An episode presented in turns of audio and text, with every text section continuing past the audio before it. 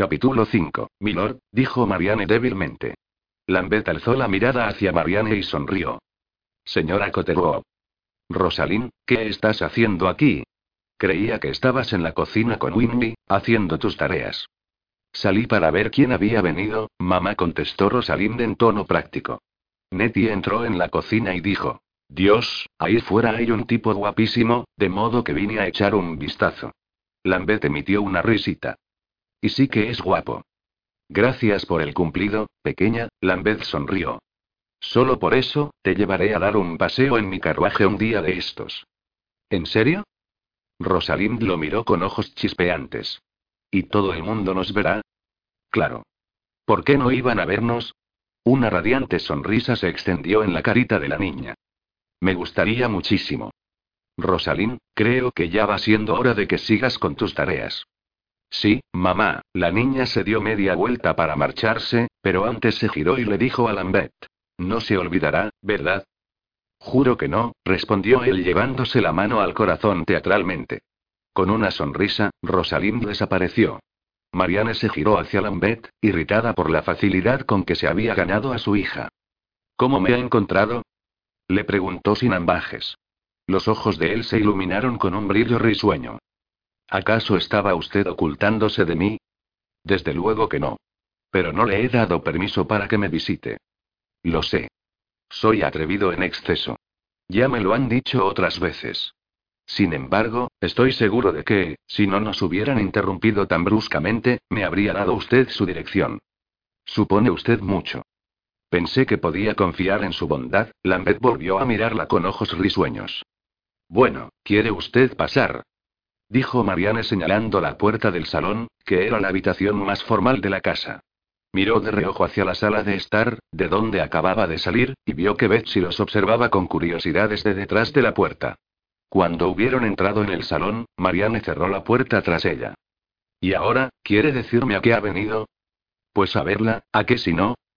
No lo sé. Por eso se lo pregunto. Pensé que quizá había venido con la intención de repetir sus absurdas acusaciones. Querida mía, Lambeth puso expresión dolida mientras le tomaba la mano para acercársela a los labios. Vengo a disculparme por haberla ofendido. Sus labios le acariciaron fa piel con la suavidad del terciopelo y Marianne tuvo que esforzarse para respirar con normalidad. Con una nota habría bastado. Ah, pero entonces no habría tenido el gran placer de verla de nuevo mientras apelo a su misericordia. No diga tonterías. No creo que lo sienta en absoluto. Pues sí, lo siento. Lamento mucho que se me escapara usted antes de que finalizáramos nuestra conversación. No había nada más que decir. Usted se llevó una impresión equivocada de mí y, la verdad, no sé qué hacer para que cambie de opinión. No me opongo a que lo intente. Lord Lambeth, es usted un hombre muy presuntuoso, él aún le sostenía la mano, como si le costara trabajo soltarla. Marianne la retiró y tomó asiento en una silla, señalando el sofá situado enfrente. MMM. Sin duda. He descubierto que normalmente suele darme buen resultado. Lambeth se sentó en la silla de al lado, desdeñando el sofá. ¿Me estuvo usted siguiendo ayer? inquirió ella sin rodeos. Le aseguro que no, él sonrió. Envié a uno de mis criados para que lo hiciera.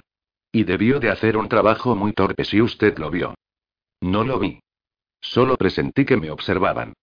Le pido disculpas si eso la alarmó, la voz de Lambeth parecía sincera y Marianne se sintió involuntariamente conmovida. Deseaba muchísimo volver a verla. Es mi única excusa para tal comportamiento. Ha dicho que me llevé una impresión equivocada de usted la otra noche, en casa de Lord Batterslee. Me temo que usted también se llevó una impresión errónea de mí. Había empezado a acercarse, sus ojos de negras pestañas clavados en los de ella. Marianne notó que le faltaba la respiración y sus ojos se desviaron involuntariamente hacia la boca de Lambert. Él lo advirtió y sus ojos se oscurecieron. Luego alzó la mano para tomarle la barbilla. Es usted una mujer muy atractiva y confieso abiertamente que la deseo. Pero jamás me la llevaría a la cama valiéndome de amenazas. Su rostro siguió acercándose y Marianne comprendió que iba a besarla. También comprendió que debía apartarlo de sí, pero le resultaba tremendamente difícil moverse. Cerró los ojos. En ese momento, la puerta del salón se abrió de golpe. Ambos se separaron, girándose rápidamente. A Marianne le dio un vuelco el corazón. Pierce. Cuánto me alegro de verte, dijo con una voz que sonó falsa. Marianne, Pierce miró fijamente a Lambeth. Lo siento. Lord Lambeth, le presento a Pierce Robertson. Lambeth se levantó educadamente y estrechó la mano que se le ofrecía. ¿Es hermano de la señora Cotterwood? No, respondió Marianne. Sí, contestó Pierce al mismo tiempo. Lambeth arqueó las cejas. Marianne miró de reojo a Pierce y luego se giró de nuevo hacia Lambeth, sonriendo inexpresivamente. En realidad, Pierce es primo mío, pero siempre hemos tenido una relación de hermanos. Yo, esto, me criaron sus padres. Los míos murieron cuando yo era muy joven. Lo lamento. Sucedió hace mucho tiempo. Ni siquiera me acuerdo de ellos, eso, al menos, era cierto.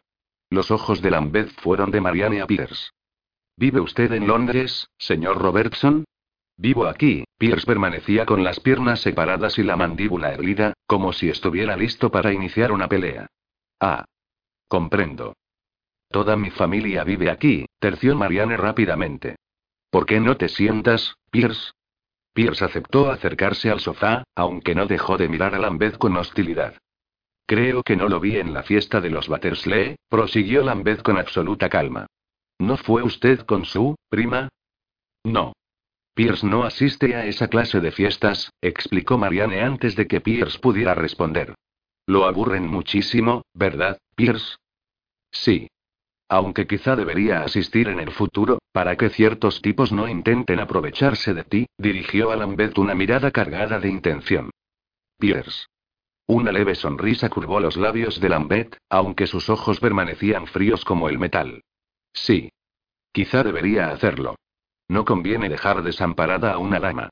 Soy perfectamente capaz de cuidarme sola, replicó Marianne bruscamente, impidiendo la respuesta de Pierce con una mirada fulminante. Desde luego. Sospecho que son los caballeros quienes deben cuidarse de usted, contestó Lambeth con un brillo de diversión en los ojos. ¿Qué diablos significa eso? inquirió Pierce, haciendo ademán de levantarse. Lambeth lo miró con expresión afable. Pues que la señora Cotterwood es tan hermosa, que los caballeros corremos el peligro de perder nuestros corazones por ella. Sería un cumplido precioso si tuviera usted algún corazón que perder, dijo Marianne ácidamente. Justin dejó escapar una risotada. Touche, querida mía. En ese momento, Betsy entró en el salón, seguida de su marido. Marianne comprobó que había aprovechado los minutos anteriores para maquillarse un poco y pintarse los labios. Oh, vaya exclamó la anciana con voz jovial. No sabíamos que tenías compañía, Marianne. Sí, abuela, dijo Marianne con énfasis. Lord Lambeth nos ha honrado con el favor de una visita. No tuvo más remedio que presentarle a la pareja, explicándole que eran sus abuelos. Lástima que Harrison y Della no estén aquí para conocerlo, dijo Betsy sonriendo a Lambeth. Mis padres, explicó Marianne. Mejor dicho, los padres de Peters. Las personas que me criaron. Claro. Marianne había pensado que la situación no podía empeorar, pero estaba equivocada, porque en ese momento la criada apareció en la puerta y anunció nerviosamente. Lord Buckminster, señora. Marianne se levantó rápidamente. Incluso Lord Lambeth parecía sorprendido. También él se puso en pie y se dirigió hacia la puerta, donde Lord Buckminster apareció tras la criada. Bucky. Lambeth. Vaya, Buckminster sonrió. No esperaba encontrarte aquí. Lo mismo digo, Lambeth miró a su amigo pensativamente. No sabía que conocieras la dirección de la señora Cotterwood. Y, en efecto, no la sabía. Pero mi ayuda de cámara solucionó el problema. Un tipo listo, Wiggins. Siempre sabe lo que hay que hacer. Cuando le hablé del encuentro de Penny con la señora Cotterwood cerca de la biblioteca, se echó a la calle y volvió con la dirección. MMM. Sí, ya entiendo. Lord Buckminster avanzó hacia Marianne, pero se le enganchó el pie en el filo de la alfombra y griega. Tropezó. Consiguió detenerse antes de chocar con la silla de Lambeth. Vaya. Normalmente no soy tan patoso. Pero mis pies parecen enredarse cuando estoy cerca de usted, señora Cotterwood. Claro, claro, dijo papá dándole ánimos mientras se acercaba para estrecharle la mano. No es tan extraño. Mi nieta suele tener ese efecto en los hombres. Permítame presentarme. Soy Rory Kiernan, y esta es Betsy, mi esposa. ¿Cómo está, señor Kiernan? ¿Es usted de Irlanda? Tengo tierras allí, ¿sabe? ¿Cómo se ha dado cuenta? Los ojos de papá chispearon mientras invitaba a Buki a sentarse en el sofá. En realidad, venía a invitar a la señora Cotterwood a la fiesta de mi prima. Buki se rebuscó en los bolsillos y frunció el ceño. Qué raro, juraría que había traído la invitación. ¿Es esto lo que busca? Preguntó papá, alargando la mano tras la espalda de Buki y sacando un sobre blanco. Vaya, pues sí. Debió de caérsele al sentarse, sugirió papá. Buckminster se levantó para entregarle la invitación a Marianne. Nicola espera de todo corazón que asista. ¿Nicola? Nicola Falcor, mi prima. En realidad, la fiesta es de su madre, pero Nicola se ha encargado de organizaría. Le hablé de usted y está deseando conocerla. Es el viernes. Espero que no tenga ya algún compromiso para ese día. Pues no, no lo tengo. Pero me da cierto apuro ir. No conozco a su prima. Oh, Nicola no es amiga de formalidades, le aseguró Buckminster. Gracias. Acepto gustosa la invitación. Espléndido. Seguro que se lo pasará mejor que en la fiesta de los Batterslee. Seguro que sí, Marianne miró sin querer a Lambeth y descubrió que la estaba observando enigmáticamente. Quizá le apetezca visitarnos una tarde, Lord Buckminster, dijo Betsy. De vez en cuando, echamos una partidita de cartas. Marianne abrió los ojos de par en par, alarmada. Estoy segura de que a Lord Buckminster no le interesa jugar con apuestas tan bajas como las nuestras. Claro que sí, se apresuró a decir Bucky. Será delicioso pasar una tarde jugando a las cartas. Estupendo. ¿El martes que viene, entonces? Me temo que esa tarde tendré cosas que hacer, dijo Marianne rápidamente. ¿Por qué no hablamos de ello luego, abuela? Miró severamente a Betsy, que se encogió de hombros, dándose por vencida. Lord Lambeth, que había estado observándolo todo con interés, hizo ademán de hablar, pero Buckminster se le adelantó. Señora Cotterwood, disculpe mi atrevimiento, pero, he invitado a unos amigos a pasar unos días en mi casa de campo. Para mí sería un placer tenerla con nosotros. Lambeth miró a su amigo fijamente. Marianne se quedó atónita. Pues, no sé qué decir, Nicola y Penélope estarán allí. Seguro que Nicola le caerá muy bien. No, no lo dudo.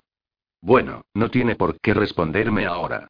Pero prométame que se lo pensará. Sí, cómo no. Espléndido. Buckminster sonrió de oreja a oreja. Bueno, supongo que debo irme ya, echó mano al bolsillo de su chaleco para consultar el reloj y se detuvo, asombrado, al alzar la cadena sin nada en el extremo. Vaya, supongo que también se me habrá caído el reloj. Qué extraño, observó Lambert. Marianne se puso rígida. Sí, lo es. Le ayudaremos a buscarlo. Papá, dirigió una fría mirada al anciano.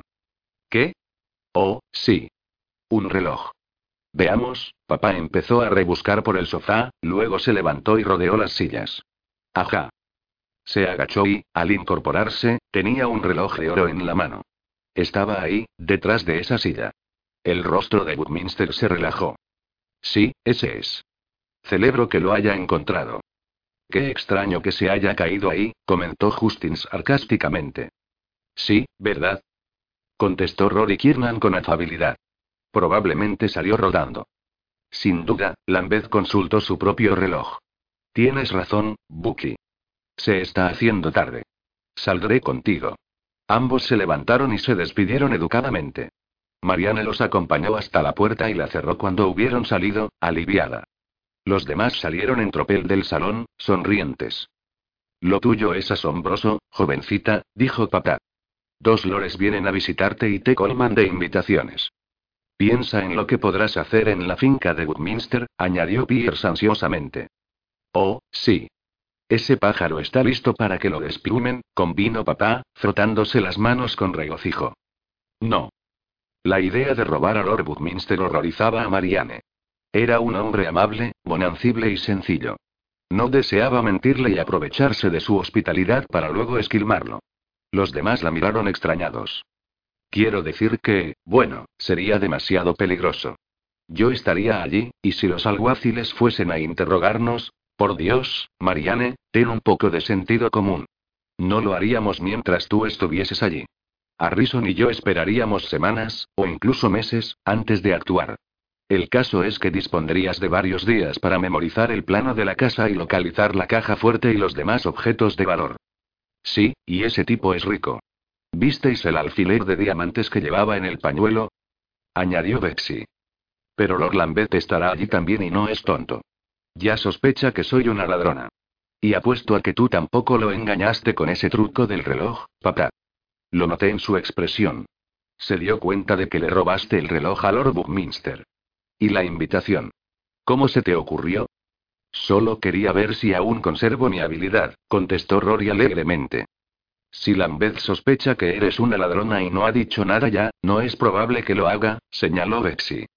Exacto. Lo único que hará será vigilarte para asegurarse de que no robas nada. Y, como tú no vas a hacer tal cosa, no habrá ningún problema, agregó Peters. Además, siguió diciendo papá, el tal Lambeth se ha encaprichado de ti. Marianne se ruborizó. Yo no lo llamaría así, exactamente. ¿Y cómo lo llamarías? Terció Betsy. Ha venido a visitarte, ¿no?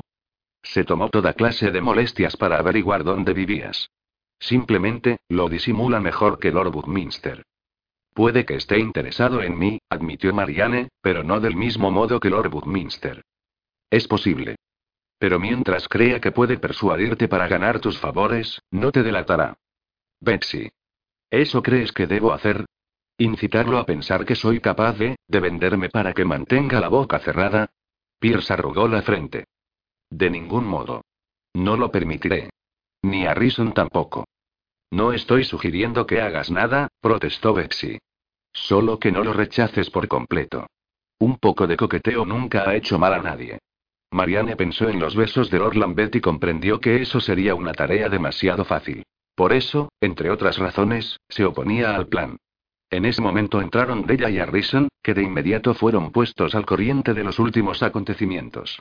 Finalmente, después de mucho discutirlo, ambos se pusieron de parte del resto de la familia. Ve a la fiesta de la señorita Falcourt. Y al campo, dijo Harrison, frotándose el mentón pensativamente. Memoriza el plano de ambas residencias, como hiciste el otro día con la de los Batterslee, pero no haremos nada. Más adelante, cuando las sospechas de ese joven Lord se hayan aplacado, daremos el golpe y sacaremos dinero para mucho tiempo. Nos iremos al continente y jamás nos atraparán. Marianne acabó claudicando. No podía dejarlos en la estacada por culpa de sus propias dudas, que los demás seguramente habrían considerado ridículas. Aquellas personas eran su familia, las únicas a las que debía lealtad. Lord Buckminster podía ser un hombre agradable, pero seguía perteneciendo a la clase alta, a la que Marianne detestaba. En cuanto a Lord Lambeth, en fin, Marianne procuraría mantener sus emociones a salvo de las garras de aquel hombre arrogante. Lord Lambeth miró de soslayo a su acompañante mientras caminaban. Lord Buckminster tarareaba una melodía con una sonrisa en los labios. Justin titubeó un poco antes de hablar. Pareces muy prendado de la señora Cotterwood. Bucky lo miró sonriendo de oreja a oreja. Sí. ¿Sabes, Lambeth? Creo que estoy enamorado. Nunca me había ocurrido antes. Y lo encuentro delicioso. No sé qué decirte. ¿No crees que quizá te estás precipitando un poco? Apenas la conoces. El comportamiento de su amigo lo preocupaba. Justin nunca lo había visto perder la cabeza por una mujer. Por añadidura, Buckminster sería presa fácil para cualquiera que albergase malas intenciones. Ni siquiera se había dado cuenta que la familia de la señora Cotterwood era una pandilla de maleantes. Su abuelo incluso le había quitado el reloj de oro y la invitación directamente del bolsillo. La conozco lo suficiente, dijo Bucky sonriendo. ¿Acaso intentas ahuyentar a un rival? Conmigo no te será tan fácil, viejo amigo. Piénsalo, Bucky. No sabes nada de ella, quién es, de dónde procede o qué está haciendo aquí. ¿Cómo sabes que no es una aventurera? Bucky dejó escapar una risita. No seas absurdo.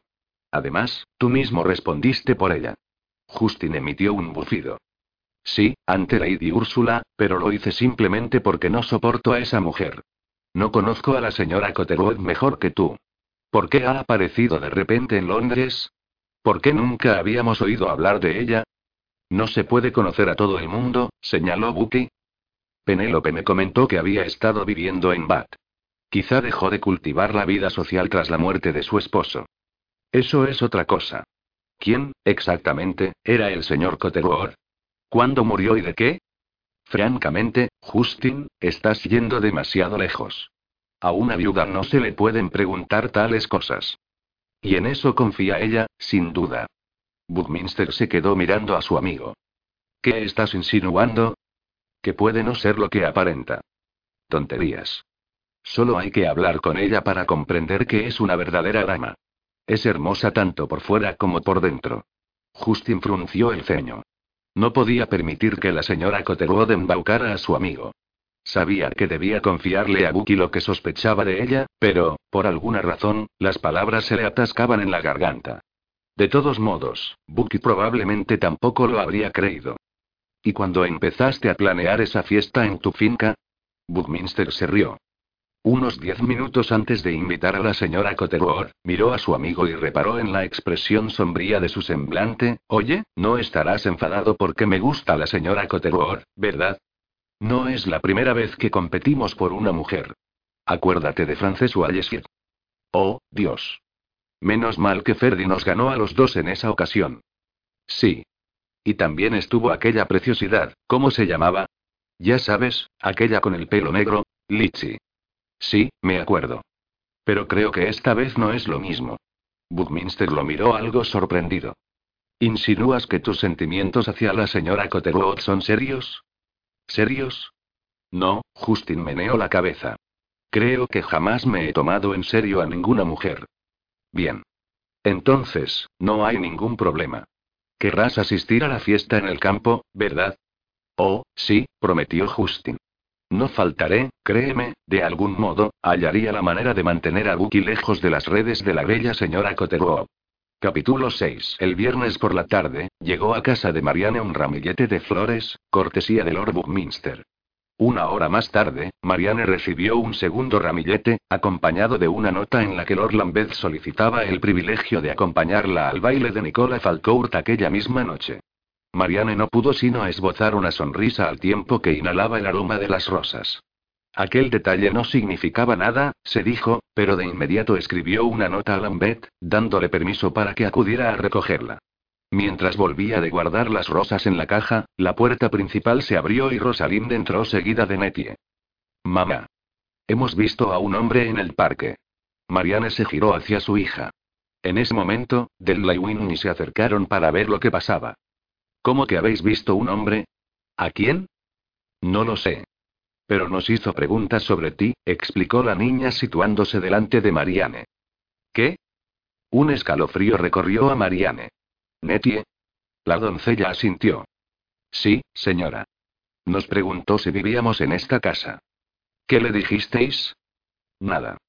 Le reproché su descaro, pero él me preguntó si conocía a Mary Chilton, y yo le respondí que no conocía a nadie con ese nombre. Dijo que había sido doncella y que tenía el cabello pelirrojo. Así que yo le dije que mi madre era pelirroja, explicó Rosalind. Oh. Lo siento, señora, se disculpó Nettie. Le aseguré que usted no era Mary Chilton, que debía de estar equivocado. ¿Y él qué respondió? No mucho, señora. Me preguntó el nombre de usted y yo le dije que no era cosa de su incumbencia. Nettie hizo una pausa, antes de añadir. Pero supongo que le resultará fácil averiguarlo preguntando por ahí. Sí, sin duda, Marianne miró a Winnie, que le devolvió la mirada con consternación. Della miró a una y a otra, confusa. ¿Qué ocurre, querida? ¿Quién es ese hombre? ¿Por qué te busca? No lo sé. Marianne bajó la vista hacia su hijita, que la miraba preocupada. ¿He hecho algo malo, mamá? inquirió. Bueno, nunca debes hablar con desconocidos en el parque, aunque estés con Nettie. Pero no, no has hecho nada malo, sonrió a Rosalind cariñosamente. ¿Por qué no subes a lavarte las manos? Luego me ayudarás a decidir qué flores debo llevar. Rosalind sonrió y echó a correr escaleras arriba mientras Nettie la seguía más lentamente. Marianne se giró hacia Windy. ¿Crees que se trata del mismo hombre? Inquirió Windy arrugando la frente. ¿De qué estáis hablando? Quiso saber de ella, cada vez más preocupada. Marianne le habló de la carta que había recibido Windy y de los hombres que habían estado preguntando por ella. Pero no afirma esa chica que no les dijo nada de ti ni de Windy. Sí. Pero me figuro que ese hombre pudo descubrir algo por mediación de otro criado o de alguien del pueblo. Todo el mundo sabe que Winnie y yo éramos amigas, así que quizá la ha buscado a ella. Pero ¿quién podría saber la dirección de Winnie, aparte de su amiga? No lo sé, pero seguramente nos ha encontrado.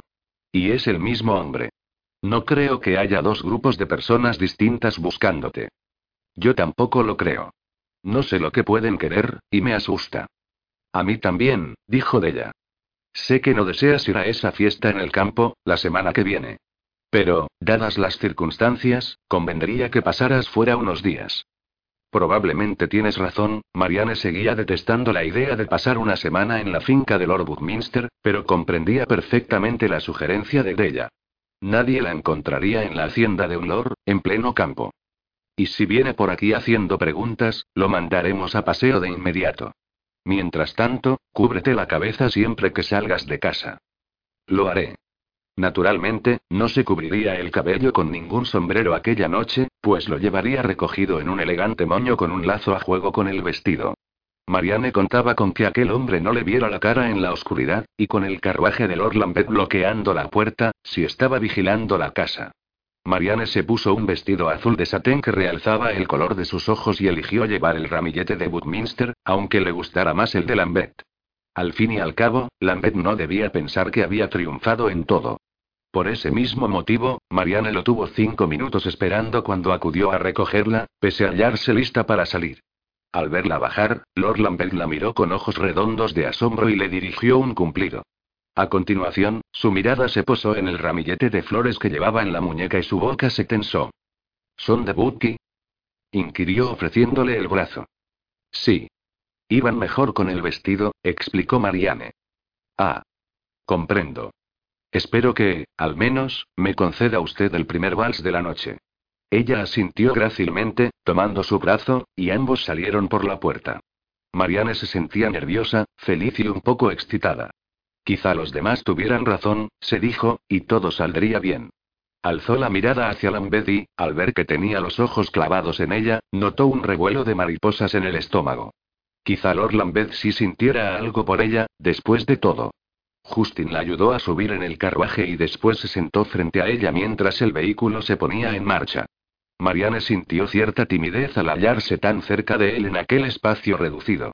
Recordó cómo la había mirado momentos antes, con ojos ardientes y ansiosos. Recordó el tacto suave de sus labios, la fuerza de sus brazos mientras la rodeaban, el calor mareante que le había provocado su beso. Quiero que deje a Buckminster en paz, dijo Lambeth de pronto, interrumpiendo los pensamientos de Marianne. Ella se limitó a mirarlo, demasiado sorprendida para hablar. Es un buen hombre, demasiado ingenuo para una mujer como usted, y no quiero que le haga daño, prosiguió él, haciendo añicos las agradables emociones que habían envuelto a Marianne momentos antes. Ella tragó saliva, luchando por contener las lágrimas. Mientras fantaseaba con sus besos, él solo había estado pensando en mantenerla alejada de su amigo. No creo que mis sentimientos y los de Lord Buckminster sean asunto suyo, milord. Bucky ha sido amigo mío desde siempre. No permitiré que le destroce el corazón una aventurera sin escrúpulos. Sus palabras la apuñalaron como un cuchillo. Lambeth no tenía ningún interés en ella, comprendió Marianne. De hecho, su voz solamente reflejaba desprecio. ¿Cree que me he propuesto hacerle daño? Marianne fue incapaz de disimular por completo el temblor de su voz, aunque él no pareció notarlo. ¿Qué otra cosa voy a pensar? Es un hombre muy rico y está obviamente enamorado de usted. Usted, por otra parte, es una ladrona. ¿Cómo puede decir eso? No he robado nada. No la vi robar nada con mis propios ojos, admitió Lambert, pero era evidente que tramaba algo. Y, si necesitaba alguna confirmación, su familia me la ha proporcionado. ¿Cómo se atreve? ¿Cómo me atrevo a qué? A decir la verdad. Su abuelo le quitó el reloj a Bucky con facilidad y su abuela parecía muy ansiosa por invitarlo a jugar a las cartas. Ciertamente, no dejará usted pasar una oportunidad como la que representa Buckminster. Le sacará hasta el último céntimo y lo dejará con el corazón destrozado. En ese caso, me extraña que se rebaje usted buscándome compañía. Visitándome y enviándome flores. Lo lógico sería que no quisiera saber nada de mí.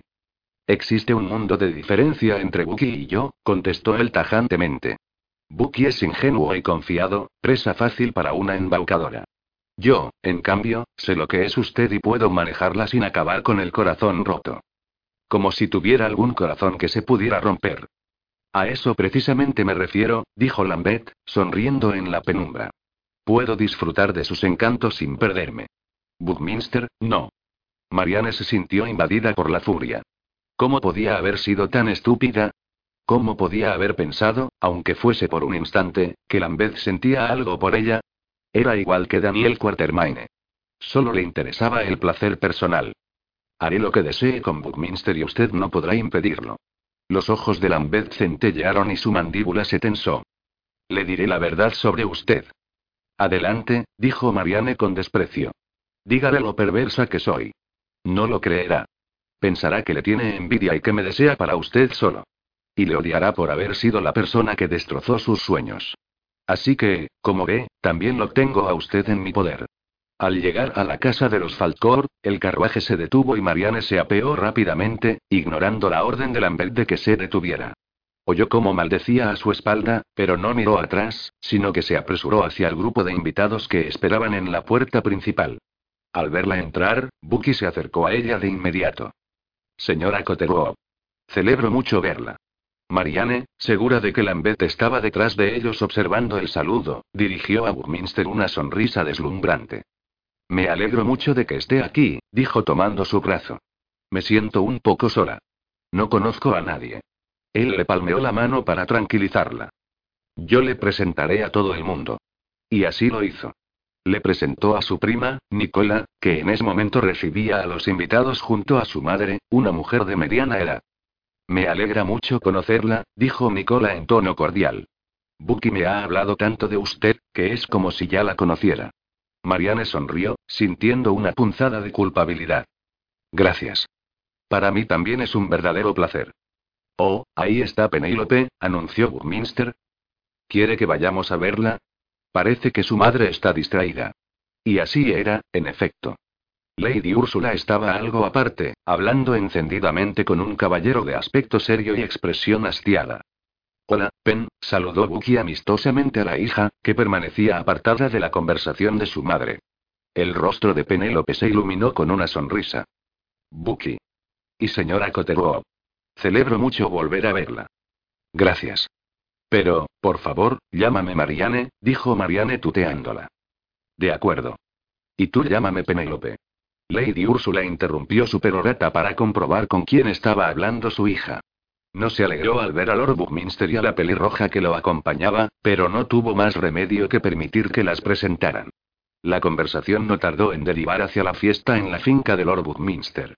Lady Úrsula pareció disgustarse al oír hablar de la fiesta, y el motivo pronto se hizo evidente. Lo siento, Lord Buckminster, pero me temo que no podré ir. Había prometido a mi hijo que lo visitaría.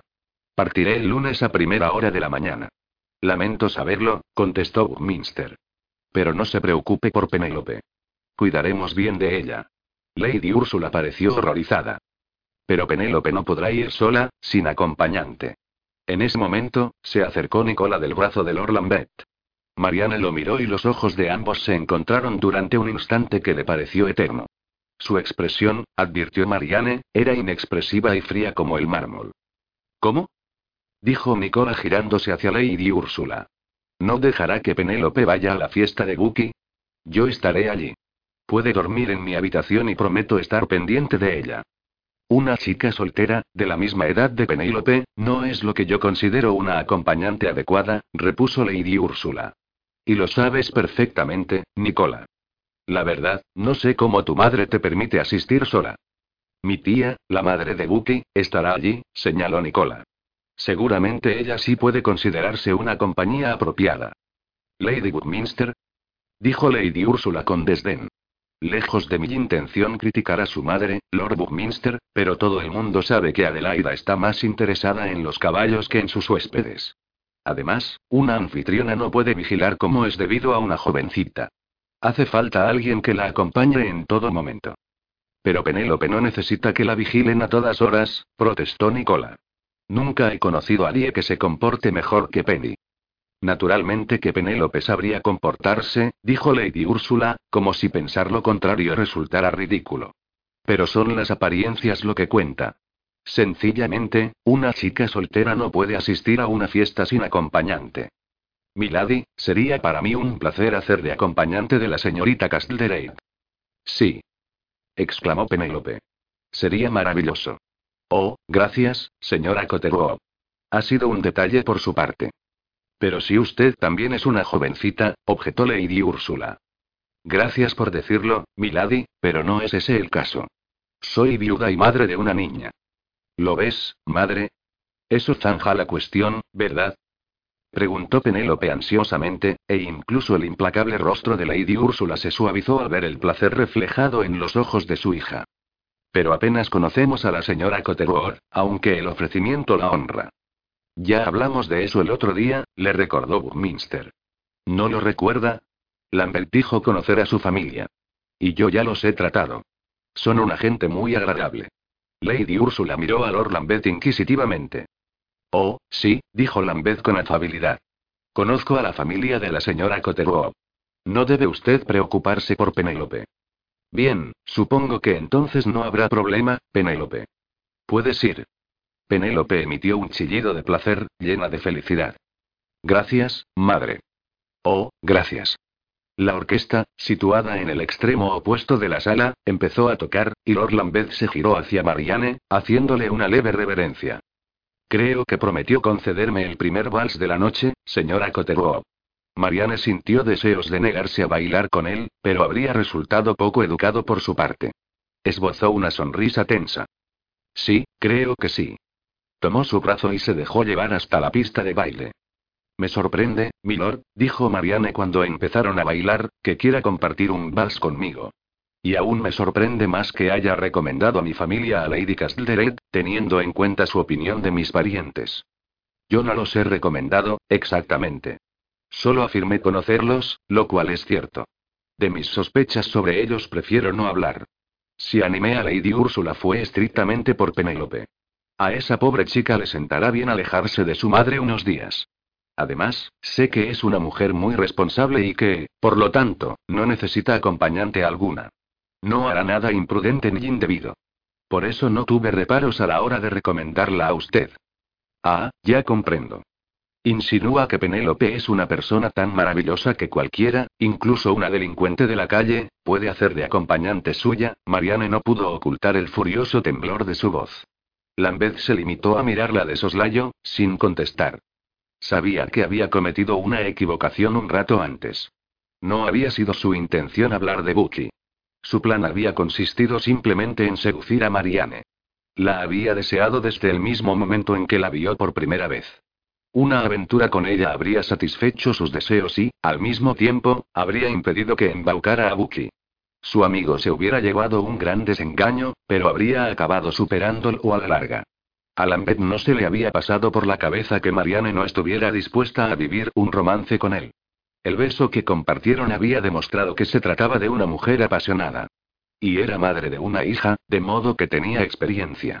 Una mujer así, se dijo Justin, estaría más que dispuesta a entablar una relación mutuamente satisfactoria. Sin embargo, al llegar a su casa y ver que llevaba el ramillete de Bucky, en lugar del suyo, Lambeth se había sentido tan furioso que olvidó sus objetivos y le espetó lo primero que se le pasó por la cabeza. Debo disculparme por los comentarios que le hice antes, dijo con idea de rectificar la situación. Se irritó consigo mismo al percibir el tono rígido de su propia voz. No me comporté como un caballero. Marianne enarcó una ceja. No, no lo hizo. Aquello tampoco había salido como Justin esperaba. Maldiciendo entre dientes, sacó a Marianne de la pista de baile y la condujo hasta los grandes ventanales que daban a un pequeño jardín. Los ventanales llegaban prácticamente hasta el suelo, de modo que les resultó fácil acceder a la terraza. ¿Se puede saber qué está haciendo? inquirió Marianne. Esto no está bien. Nadie nos ha visto, se limitó a decir él mientras cruzaba la terraza y bajaba las escaleras hacia el oscuro jardín. Quiero hablar con usted en privado. ¿Y si yo no quiero? Es usted un hombre de una arrogancia insoportable, Lord Lambert. Sin duda alguna. Aún así, tengo la intención de conversar en privado con usted.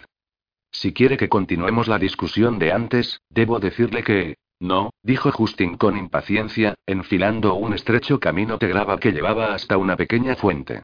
Se giró hacia Marianne. Lamento lo que le dije antes. Me sentía preocupado por mi amigo y eso me llevó a hablar con precipitación. Marianne lo miró con curiosidad. Su semblante parecía inmóvil, casi rígido, bajo el pálido resplandor de la luna. Sus ojos quedaban ocultos entre las sombras, de modo que ella no podía ver su expresión. Sintió una sensación extraña en el pecho, algo parecido a una trémula esperanza. Lo que quería decirle es que, bueno, deseo hacerle una propuesta. Quisiera ofrecerle mi protección. ¿Su protección? repitió ella débilmente, sin saber si lo había oído bien. ¿Quiere decir que? Sí. Le estoy pidiendo que sea mi querida. Capítulo 7. Marianne se puso pálida. ¿Cómo? ¿Cómo dice? Será lo mejor para usted. Lambeth comprendió enseguida que había hablado con excesivo descaro y torpeza, de modo que se apresuró a dar una explicación. Le pondré una casa, desde luego, y le daré toda la libertad que quiera. No seguiría corriendo el peligro inherente a su actual ocupación. Y tampoco haría falta que fingiese estar enamorada de mí, como sin duda debería hacer en el caso de Bucky, así que le resultaría más fácil. Y creo que podríamos disfrutar el uno del otro, mientras decía esto último, su rostro se suavizó levemente y su voz se tornó ronca. Le acarició el brazo con suavidad. Marianne retrocedió. Se sentía como si acabaran de darle un puñetazo en el estómago. Así que para él no era más que una fulana. No me toque. exclamó en voz baja, trémula por la ira. ¿Cómo puede pensar que le permitiría siquiera acercarse a mí? No me sería difícil amar a Buki, pero me sentiría enferma si tuviera que soportar las caricias de alguien como usted. La expresión de Justin se endureció. ¿Qué le hace pensar que me conformaría con ser la querida de alguien, suya o de Lord Buckminster? Él cree que soy una mujer de noble cuna, así que no veo qué me impide aspirar a convertirme en Lady Buckminster. Los ojos de Justin parecieron desprender chispas y su rostro se congestionó de rabia. Dio un rápido paso hacia ella. Marianne retrocedió apresuradamente, creyendo que pretendía pegarle. Se agachó y se alzó el vestido para desenfundar la pequeña daga que llevaba sujeta a la pantorrilla. Lambeth abrió los ojos de par en par mientras miraba el cuchillo y luego la cara de Marianne.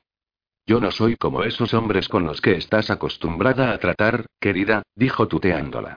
Alargó la mano rápidamente y le agarró con fuerza la muñeca, cortándole la circulación. Marianne trató de zafarse, pero él la sujetó al tiempo que utilizaba la mano libre para quitarle la daga. Suélteme. Jadeó ella, tirando y retorciéndose. Tenía las mejillas congestionadas y los ojos le ardían de furia. La mirada de Justin descendió hasta sus senos, que subían y bajaban con cada uno de sus movimientos. Permaneció inmóvil un instante, mirándola. Luego dio un tirón para traerla hasta su pecho. Los cuerpos de ambos se unieron y Marianne abrió los ojos al sentir su abrasador deseo. Justin reclamó su boca ansiosamente, consumiéndola. Ella sintió un estremecimiento y se derrumbó sobre él, rodeándole la cintura con los brazos. Justin dejó escapar un jadeo. Luego la abrazó para apretarla más contra su cuerpo. La pequeña daga cayó al suelo, olvidada. Marianne se aferró a él, temblorosa. Jamás se había sentido así con anterioridad, tan excitada y fuera de control. Justin siguió besándola una y otra vez, como si no consiguiera saciarse de la dulzura de su boca. Su lengua se entrelazó con la de ella, mientras con las manos le recorría la espalda y le oprimía los glúteos para atraerla hacia sí. Marianne se retorcía contra su cuerpo, con el bajo vientre inflamado por el deseo.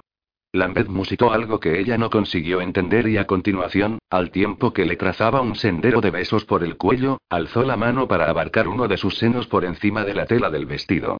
Manarme emitió un jadeo semejante a un sollozo, enterrando los dedos en el cabello de Justin. Él se separó repentinamente de ella, profiriendo una sentida maldición. No podemos hacerlo, aquí, resolló. Sus ojos emitían un brillo casi feroz mientras su pecho subía y bajaba en una rápida oscilación. Yo, mi casa está cerca, Marianne estuvo a punto de gritar al dejar de sentir la caricia de sus manos y de su boca. Se quedó mirándolo fijamente, tratando de dar sentido a sus palabras. Le llevó un momento entender su significado. Justin estaba sugiriendo que se retiraran a su casa, donde podrían culminar aquel momento de pasión. Era lo que el cuerpo de Marianne deseaba, pero su mente por fin volvió a reaccionar, cobrando verdadera conciencia de lo sucedido.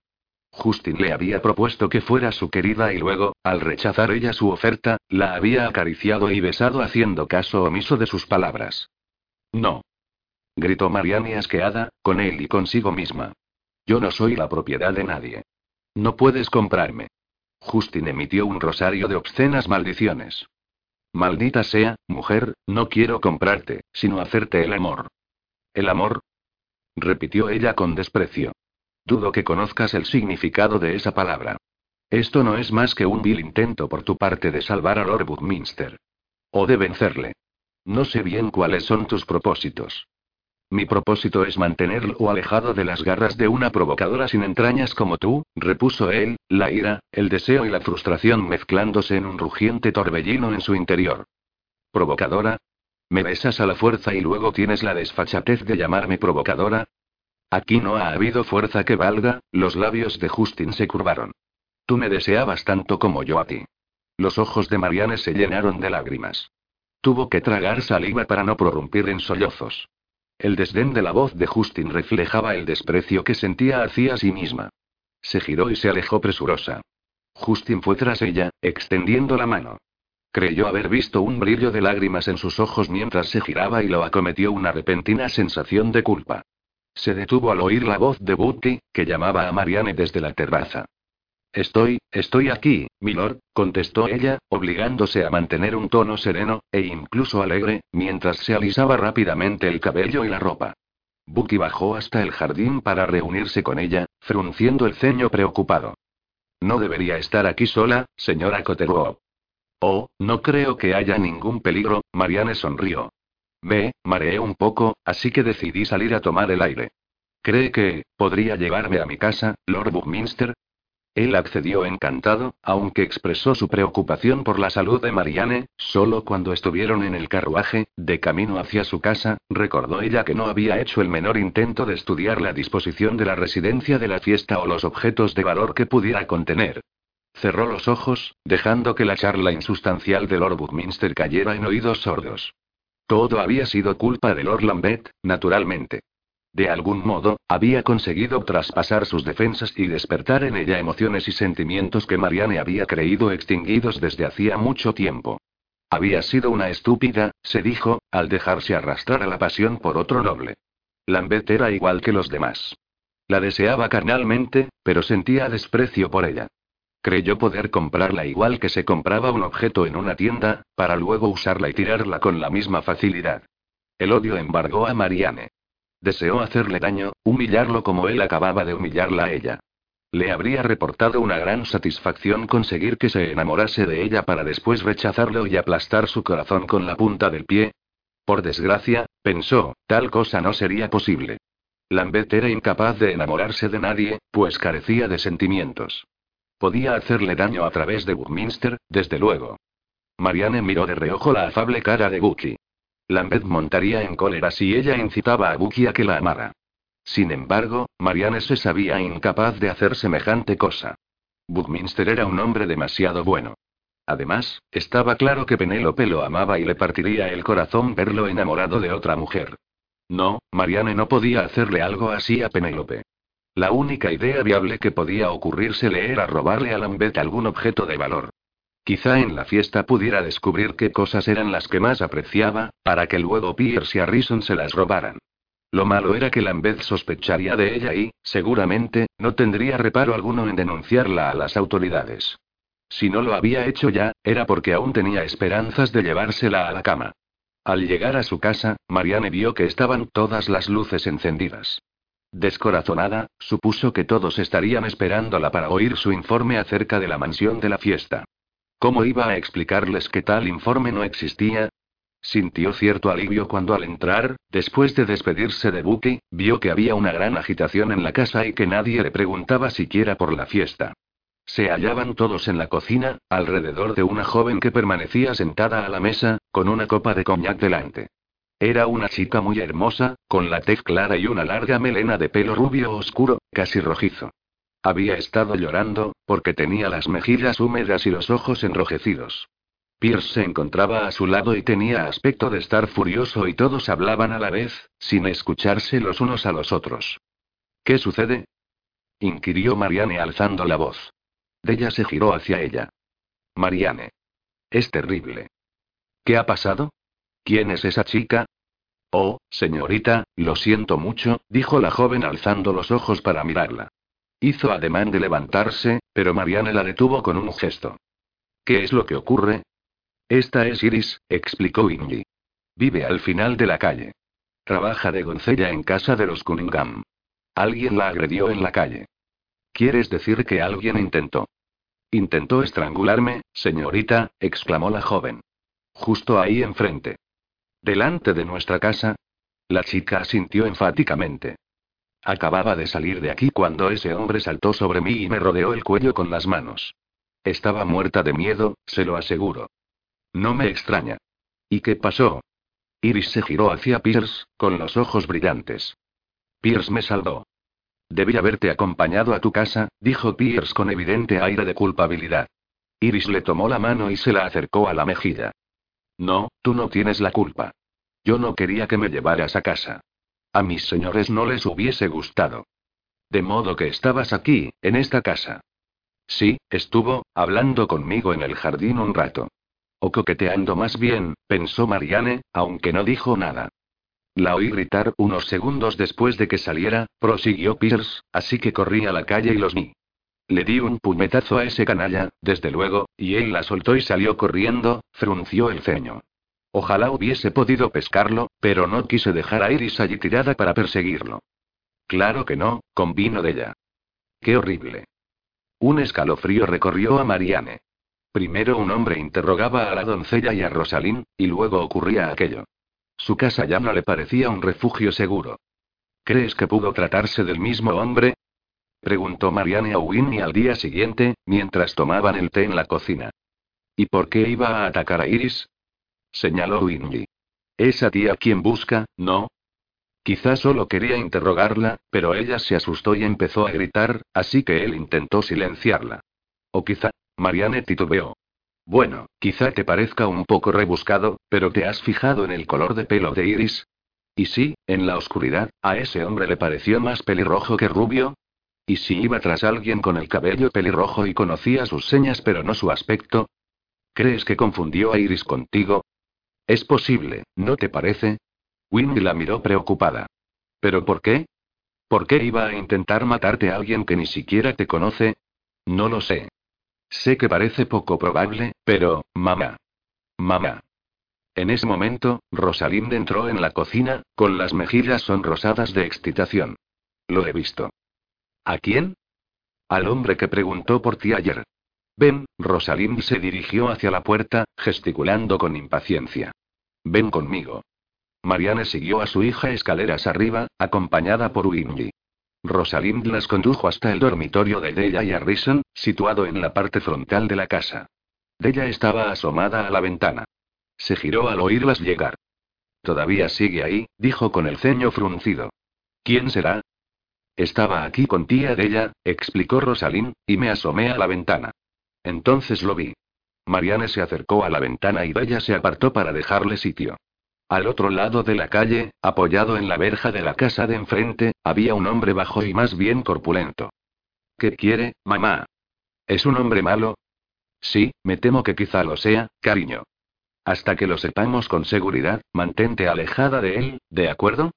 No quiero que salgas de la casa sin que Harrison o Pierce te acompañen. Ni siquiera con Nettie. Está bien, mamá, no lo haré, Rosalinda sintió solemnemente.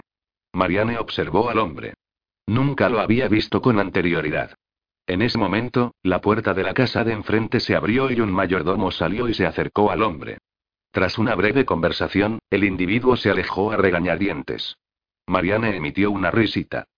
Quizá los vecinos se ocupen de él por nosotros. Qué bien que te vayas a esa fiesta dentro de unos días, dijo Wingy. Si alguien te está buscando, no dará contigo allí. Marianne se giró para mirarla. No puedo irme ahora. ¿Cómo voy a dejaros solos, sabiendo que podéis correr peligro? No corremos peligro, señaló Wingy.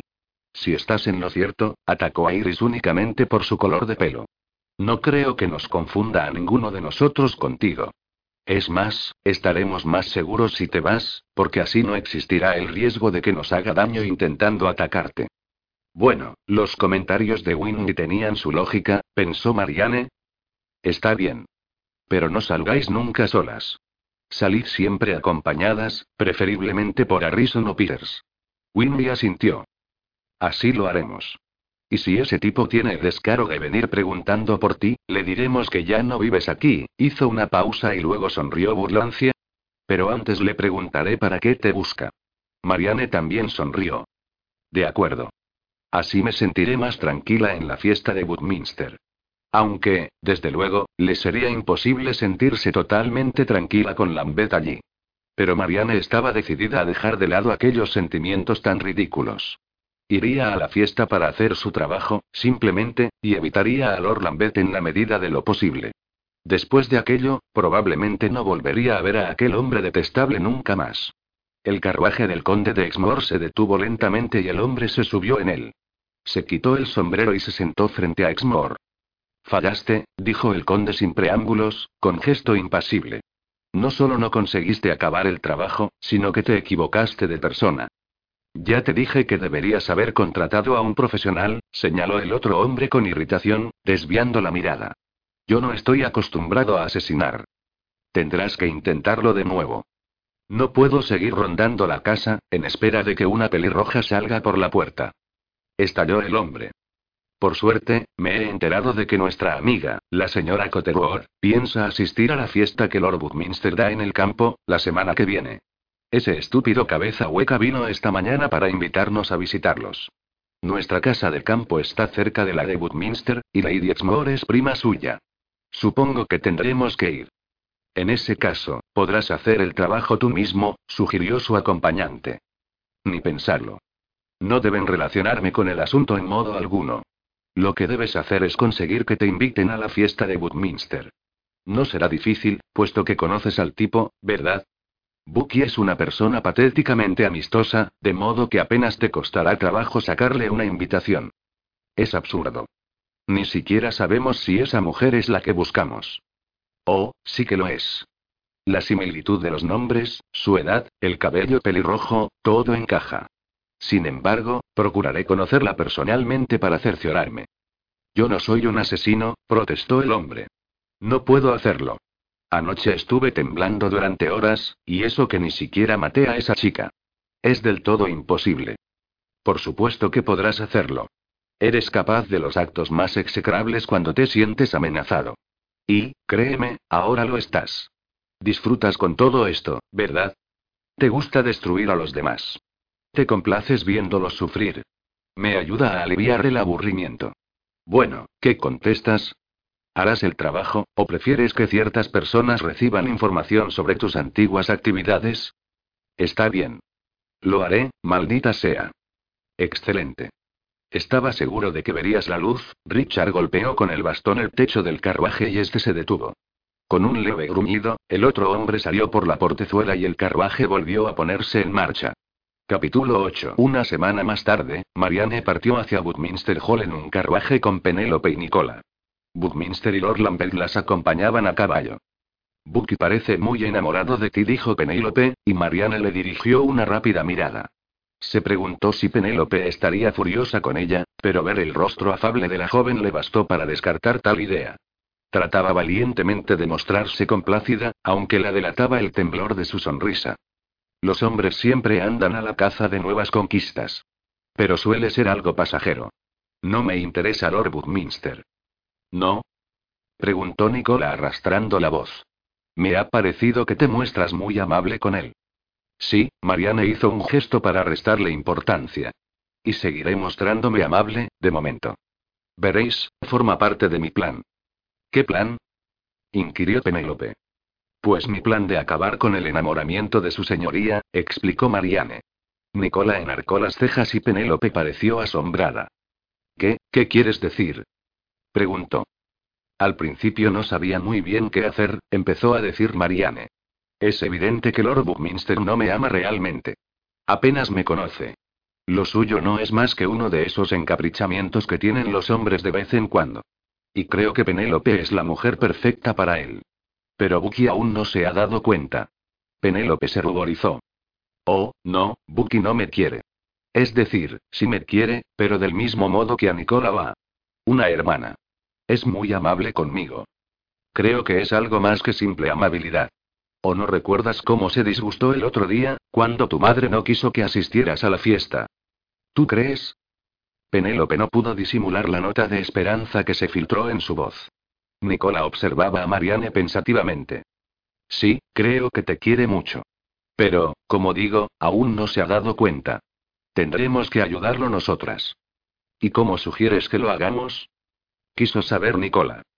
Habrá que conseguir que se desenamore de mí. De ese modo, no sufrirá tanto como con un rechazo y quedará con el corazón intacto y listo para enamorarse de Penélope. ¿Pero cómo pretendes conseguir tal cosa? Inquirió Penélope con los ojos muy abiertos. Nunca había visto a Buki así de enamorado. Me mostraré cruel, exigente y autoritaria. Protestaré, me quejaré continuamente. Exigiré que me dedique toda su atención y deje de lado las demás actividades, por mucho que le seduzcan. Como la caza, dijo Nicola. Los hombres siempre van de caza en este tipo de ocasiones. Mariana le dirigió una sonrisa de complicidad. Sospecho que, de ese modo, Lord Buckminster no tardará en cansarse de mí. Magnífico. Nicolás sonrió. Para mí será un placer ayudarte en lo que pueda. Bien. Puedes ponerte a charlar conmigo cuando él esté cerca, para que descubra lo superficial que soy. Incluso podemos planear de antemano las conversaciones. Sí, y si conseguimos que Penélope, en cambio, parezca apasionada, amable e inteligente, exacto. Es una idea absolutamente maravillosa, dijo Nicola. Gracias. Todo eso me parece muy bien, terció Penélope, insegura. ¿Pero creéis que así acabará enamorándose de mí? Tú estarás ahí cuando Buki te necesite. Cuando desee hablar con alguien, estarás ahí para escucharlo y darle un cariñoso apoyo. Pero fíjate en mí. No soy hermosa ni tengo encanto. Nicola me ha prestado vestidos y ha intentado enseñarme a coquetear, pero no se me da bien. Siempre me he esforzado para nada. No tienes por qué esforzarte, dijo Marianne con firmeza. Ese ha sido tu primer error. Verás, a Buki ya le gustas tal como eres. Tan solo debe darse cuenta de que es a ti a quien ama. Yo me mostraré cruel y despiadada, tú amable y comprensiva. Yo seré superficial, tú inteligente y bondadosa. Nicola y yo procuraremos que podáis estar juntos para que él comprenda lo distintas que somos. Penélope sonrió. Bueno, si crees que así, estoy convencida. En cuanto a tu aspecto, otro peinado ayudaría. De eso me encargo yo, dijo Nicola confiadamente. Y no sabes cómo mejoras de aspecto cuando estás lejos de tu madre, Pen. Pareces mucho más radiante. Y yo puedo dejarte algunos de mis vestidos, sugirió Marianne. Pasaron el resto del viaje conversando animadamente y haciendo planes. En un determinado momento, el nombre de Lord Lambeth salió a colación. Ese sí que es guapo, dijo Nicola. Sí, guapísimo, convino Penélope antes de sonreír malévolamente a Marianne. Yo diría que también te ha echado el ojo. Cierto, asintió Nicola, aunque añadió en tono de advertencia. Pero dicen que va a casarse con Cecilia, y para mí que es verdad. La gente de esa familia nunca se casa por amor. Ese hombre puede destrozarte el corazón. Lo sé. No tengo ninguna intención de caer en su trampa. Pero, ay, esos ojos. Penélope suspiró afectadamente y las otras dos mujeres se echaron a reír. Sí. Malditos sean esos ojos.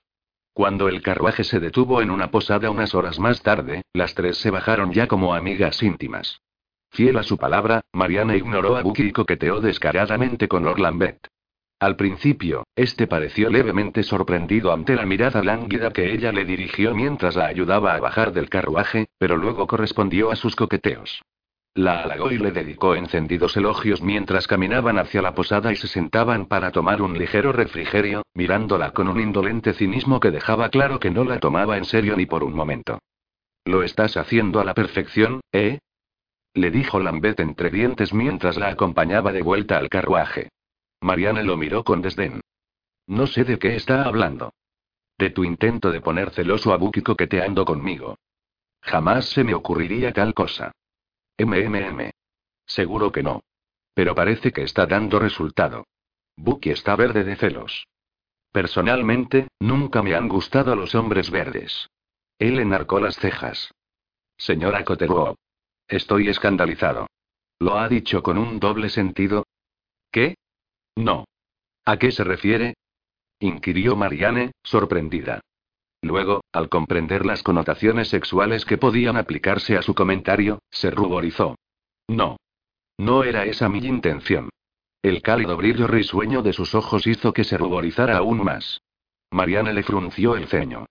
Es usted un hombre grosero y maleducado, y no sé por qué pierdo mi tiempo hablando con usted, se separó de él y avanzó hacia el carruaje por su cuenta. Bucky se acercó presuroso para ayudarla a subir y Marianne le sonrió. Gracias, milord. Algunos hombres sí son unos caballeros, miró sobriamente a Lord Lambeth, que permanecía a unos cuantos pasos de distancia, sonriéndole de forma irritante. Pasaron la noche en una posada, donde Nicola, Penélope y Marianne tuvieron que compartir una habitación. El comedor de la posada estaba lleno y no disponía de reservados, de modo que las tres mujeres cenaron también en su cuarto. Marianne sintió alivio al no tener que pasar la velada con Lambeth o Buckminster, que permanecieron en el comedor. Al día siguiente, el carruaje reemprendió el viaje hacia Dartmoor. Llegaron a la finca de Woodminster por la tarde. Mientras los mozos de cuadra acudían de inmediato para hacerse cargo de los caballos de Wookie y Lord Lambeth, la puerta principal de la casa, un enorme edificio de piedra amarillenta, se abrió y un solemne mayordomo salió para dar la bienvenida a Lord Woodminster. Lo seguía una mujer, mayor y regordeta, que saludó a Wookie con mucha menos formalidad. Abrazó al joven y le dio sendos besos en las mejillas, entre exclamaciones de alegría. Nicolás sonrió al ver la escena. Ah, veo que la Haya sigue aquí. Siempre que Bucky vuelve a casa, chilla de alegría como si acabara de verlo regresar de la guerra. Lord Lambeth se acercó para ayudarlas a bajar del carruaje, puesto que Bucky seguía ocupado saludando a la servidumbre. Bucky. Entrad, hijo, haz pasar a tus invitados. No los tengas ahí al sol. Marianne alzó la mirada para ver a una mujer de mediana edad situada en la puerta. Lady Woodminster era una mujer muy alta, con una constitución parecida a la de su hijo y, obviamente, no era esclava de la moda. Iba vestida con unas botas y un traje de montar marrón visiblemente anticuado. Llevaba el pelo gris recogido en un sencillo moño y su tez no era del suave tono pálido propio de la mayoría de las damas, sino bronceada y curtida por el viento. Le dio a Woodminster un beso en la mejilla y luego avanzó para tomar la mano de Lord Lambeth. Celebro mucho volver a verte, Lambeth. Carter me ha prometido una cacería decente. Aún no es temporada, desde luego, pero procuraremos hacer lo posible, se giró hacia las mujeres. Nicola, querida. Hacía mucho tiempo que no te veía. Estás muy delgada, jovencita. Tendremos que engordarla un poco, ver. Dad, señora Waterhouse, añadió mirando por encima del hombro al ama de llaves. Y Penny, hija mía, me alegra que hayas venido. Gracias. Siento que mi madre no haya podido venir, pero tenía que. Lady Woodminster la interrumpió con un gesto. Lo pasarás mucho mejor sin ella, declaró sin ambajes. Siempre le digo a Úrsula que te tiene demasiado controlada, se giró hacia Marianne. Usted debe de ser la señora Cotterwall. Bucky me habló mucho de usted en su nota. Vaya, es guapísima. Comprendo que mi hijo se haya fijado en usted. Bienvenida a nuestra casa. ¿Monta a caballo? Siempre que puedo, mintió Marianne. Había tomado lecciones algunos años antes y sabía montar decentemente, pero apenas tenía ocasiones para practicar. Pero me temo que no tengo caballos. Es difícil en la ciudad, dijo Lady Woodminster comprensivamente. Un lugar horrible. Yo nunca voy. Pero no se preocupe. Le daremos un buen caballo. Acabará montando tan bien como Penélope en un santiamén, sonrió a la jovencita situada al lado de Marianne. Penny cabalga como una verdadera amazona, se dio media vuelta y entró en la casa. Adelante, tomaremos unas tazas de té. El grupo entró tras ella. Penélope tomó el brazo de Marianne y le dijo en voz baja. Tranquila, no te obligará a montar si no quieres. Lady Woodminster está loca por los caballos, como ya habrás adivinado, pero es muy bondadosa. No me importará tener que montar, aunque confieso que no tengo mucha experiencia. Tía Adelaida es un encanto, dijo Nicola afectuosamente. Se ha portado muy bien conmigo. Cuando murió mi padre, mi madre y yo nos vinimos a vivir aquí. Nuestra casa pasó a manos de mi primo, que heredó el título al no tener yo hermanos varones, y mi madre no se llevaba bien con su esposa. Más tarde, mi madre compró una casa en Londres, pero yo me quedé aquí con tía Adelaida y Bucky. Era feliz viviendo con ellos, sonrió al recordar, pero Marianne creyó percibir también cierta tristeza en sus ojos. Una vez dentro, vieron que ya habían llegado otros dos huéspedes. Lady Woodminster los presentó como Sir George Merridale y Sopromía, su esposa. George era un hombre sencillo y discreto, de unos cuarenta y pocos años, cuyo rostro anguloso delataba su antigua herencia normanda. Su esposa, igual de sencilla, era baja y regordeta, y hablaba sin parar. Marianne se fijó en que Lady Merridale iba cargada de joyas. Llevaba tres anillos en cada mano, uno de ellos con un resplandeciente diamante. En su muñeca brillaba un brazalete de esmeraldas, compañero de los pendientes que pendían de sus orejas. Marianne notó movimiento a su lado y una voz masculina le susurró en el oído. ¿Estás pensando en quitarle a Lady Merridale algunas de sus joyas? Marianne alzó la mirada hacia los chispeantes ojos dorados de Lord Lambeth. No pudo evitar sonreír. Creo que lucirían mejor, ¿no le parece? Oh, desde luego. Quizá podríamos planear el golpe conjuntamente. Marianne tuvo que recordarse a sí misma la antipatía que sentía por aquel hombre. ¿Cómo podía ser tan encantador en unas ocasiones y tan despreciable en otras? Esperaba que me permitiera el honor de enseñarle los terrenos, siguió diciendo Lambert, con una sonrisa que produjo a Marianne extrañas sensaciones. Son muy hermosos. De acuerdo, aceptó Marianne. Me irá bien estirar las piernas. ¡Qué idea tan espléndida! exclamó Lady Merridale, oyéndolo. ¿Por qué no vamos todos? George, querido, Marianne se fijó de reojo en Lambert, quien miraba a Lady Merridale con desconcierto. Luego miró a Marianne, que tuvo que disimular una sonrisa. Creo que yo me quedaré charlando con tía Adelaida, dijo Nicola, que ni siquiera se molestó en ocultar su traviesa sonrisa. Los demás salieron al jardín. Marianne tomó el brazo de Lambert, dejando que Penélope acompañase a Lord Woodminster. Me temo que estoy acostumbrada a caminar deprisa, milord, dijo Marianne en voz alta cuando hubieron salido. He comprobado que es bueno para la salud. Procuraré mantener su ritmo, le aseguró Lambeth seriamente. Marianne apretó el paso, dejando a Sopronía y los demás atrás. Rodearon unos setos altos, perdiendo de vista al resto del grupo, y Lambeth la condujo fuera del sendero. Por aquí, dijo tomándole la mano y echando prácticamente a correr por la extensión de hierba. Cuando se detuvieron para recuperar el aliento, Lambert bajó la mirada para contemplarla y el comentario provocador que se disponía a hacer se extinguió en su garganta. Alzó la mano para acariciarle la mejilla con los nudillos. ¡Qué hermosa eres! Marianne retrocedió rápidamente. Señor. Está muy equivocado. No he salido al jardín para estar a solas con usted. Lo que le dije la otra noche iba en serio. Si pretende acosarme, no. Le aseguro que no, como si deseara mostrar sus buenas intenciones, Justin le ofreció el brazo y la condujo hasta el pequeño jardín de rosas que se extendía a unos cuantos metros. Lambert no era ningún estúpido en lo referente a las mujeres.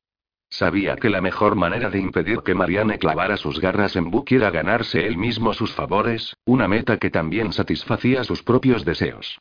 Pero, para conseguirlo, tendría que hacer las paces con ella. Señora Cotterworth, debo pedirle disculpas por mi conducta de la otra noche, dijo hablándole otra vez de usted. Obviamente, me equivoqué con respecto a sus intenciones. Obviamente, Marianne la miró de soslayo, dando poco crédito a su afirmación. Dije cosas que no debí decir. Sin duda, pensará que soy un necio o un canalla. O ambas cosas, añadió Marianne en tono amable. Él la miró sorprendido y luego esbozó una sonrisa burlancia, Veo que no tiene intención de ponérmelo fácil. No sé por qué habría de tenerla. Lo comprendo, Justin suspiró. Le ruego que acepte mis sinceras disculpas, señora Cotterwood. Hablé precipitadamente. Ahora me doy cuenta de mi error. ¿De veras? inquirió Marianne cínicamente. ¿Y qué es lo que ha motivado ese considerable cambio de opinión? Él no había esperado semejante pregunta y, por un momento, permaneció indeciso. Pues, fue la rabia con la que me rechazó. Comprendí que había juzgado mal su carácter. Obviamente, sus principios son mucho más elevados de lo que yo había creído. Marianne se detuvo y se giró para mirarlo. Lord Lambeth, está claro que sigue usted tomándome por tonta. ¿Espera que me crea que ha cambiado de opinión en tan poco tiempo? Me acusó de robar. De intentar estafar a su amigo Bucky. A continuación, intentó comprar mis favores, como si mi virtud estuviera en venta. ¿Y ahora ha decidido que nada de eso es cierto? Estabas robando. exclamó Justin a la defensiva. Te sorprendí mirando la caja fuerte. ¿Tomé algo? Claro que no. Te pillé antes de que pudieras hacerlo. Francamente, Lord Lambeth, ¿qué creyó usted que iba a hacer? ¿Guardarme la plata de la familia debajo de la falda? ¿O meterla en un saco y echármela a la espalda? Es absurdo. Podrías haberte guardado algunas joyas fácilmente. O quizás simplemente estabas examinando la casa para tus compinches. Nada más conocer al joven Pierce y los demás, comprendí que probablemente actuabas como parte de un grupo de ladrones. ¿Qué haces? ¿Te sirves de tu belleza y tu porte refinado para introducirte en las casas de los ricos? ¿Localizas los objetos de valor y la caja fuerte para que luego tus amigos acudan a robarlos más tarde? Un buen plan, no lo niego. Lo que no sé es si aprendiste los modales y la forma de hablar de una dama para ese fin, o si te criaste como tal y luego te echaste a perder. Lo que usted crea me trae sin cuidado. Pero le agradecería que dejara de verme como alguien capaz de vender su propio cuerpo como si los nobles fueran los únicos con principios morales. Sé que hay muchas personas buenas y honradas que no son nobles ni ricas. Pero no pondría entre ellas a los ladrones, taures y carteristas. Al menos, está siendo sincero. Ahora sé lo que piensa de mí. No trate de hacerme creer otra cosa. Lo único que le interesa es impedir que perjudique a Buckminster y está dispuesto a hacer cualquier cosa con tal de lograrlo. Incluso seducirme. Pero sus trucos no darán resultado, señor. Ahora, si me dispensa, volveré a la casa y pediré que me lleven a mi habitación. Marianne se dio media vuelta y se alejó de él. Capítulo 9. Mientras Marianne bajaba por las escaleras para asistir a la cena, sus ojos se desviaron hacia Lambeth, que en ese momento conversaba con otro caballero. Él se giró para mirarla. Marianne volvió la cabeza rápidamente y sintió que un rubor revelador se extendía por su cuello, esperando que Lambeth estuviera demasiado lejos como para notarlo. Luego paseó la mirada por el salón, en busca de Penélope y Nicola. Las vio charlando con Buckminster y otras personas. Penélope, comprobó Marianne con satisfacción, tenía mucho mejor aspecto aquella noche. Nicola y ella la habían ayudado a peinarse y a ataviarse con un vestido verde claro que favorecía a su color de piel. Marianne avanzó hacia el grupo, mirando de reojo a Lord Lambeth.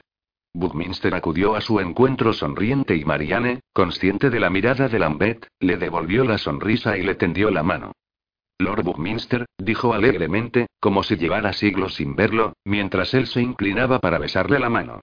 ¿Damos un paseo? Buckminster, naturalmente, aceptó gustoso, y ambos emprendieron un lento paseo por el enorme salón. Marianne le sonrió. Estoy segura de que la señorita Castlereagh estará echando chispas. Bucky pareció sorprendido. ¿Penélope? ¿Por qué? Pues porque lo he separado de ella. ¿Penélope? Oh, no. Es una buena muchacha, amiga mía desde hace años. Marianne emitió una risita y le dirigió una mirada compasiva. Oh, vamos, Lord Buckminster. Esa chica está enamorada de usted. Él se quedó mirándola con estupefacción. No, está usted equivocada, se giró para mirar a Penélope, como si la viera con otros ojos. No puede ser. Marianne se encogió de hombros con indiferencia. Ella intenta disimularlo, desde luego. Sabe que no tiene ninguna posibilidad. Pobrecilla, qué mal debe de sentirse siendo tan insulsa. Penélope no es insulsa. Protestó Lord Buckminster en tono ofendido. Luego miró a Marianne con dolida sorpresa. Creí que Penélope era amiga suya. Marianne emitió una risita. Pero, Lord Buckminster, ¿no comprende que una mujer insulsa es la mejor amiga que otra mujer puede desear? Así no hay peligro de que le arrebate el novio. Buckminster exhaló un jadeo de sorpresa, su agradable faz contraída de horror. Marianne suspiró interiormente. Detestaba tener que caerle antipática. Estoy seguro de que no lo ha dicho en serio, señora Cotterwall. Cielos, no. Solo era una pequeña broma, contestó Marianne. No había esperado que los sentimientos de Wookie cambiaran en un solo instante, pero sabía que su cruel comentario sembraría en él la semilla de la duda. Empezó a coquetear con Buckminster de nuevo. Se estaban acercando a Lord Lambeth. Lambeth y su acompañante se inclinaron al verlos llegar, y Buckminster se detuvo para presentar a Marianne al otro hombre.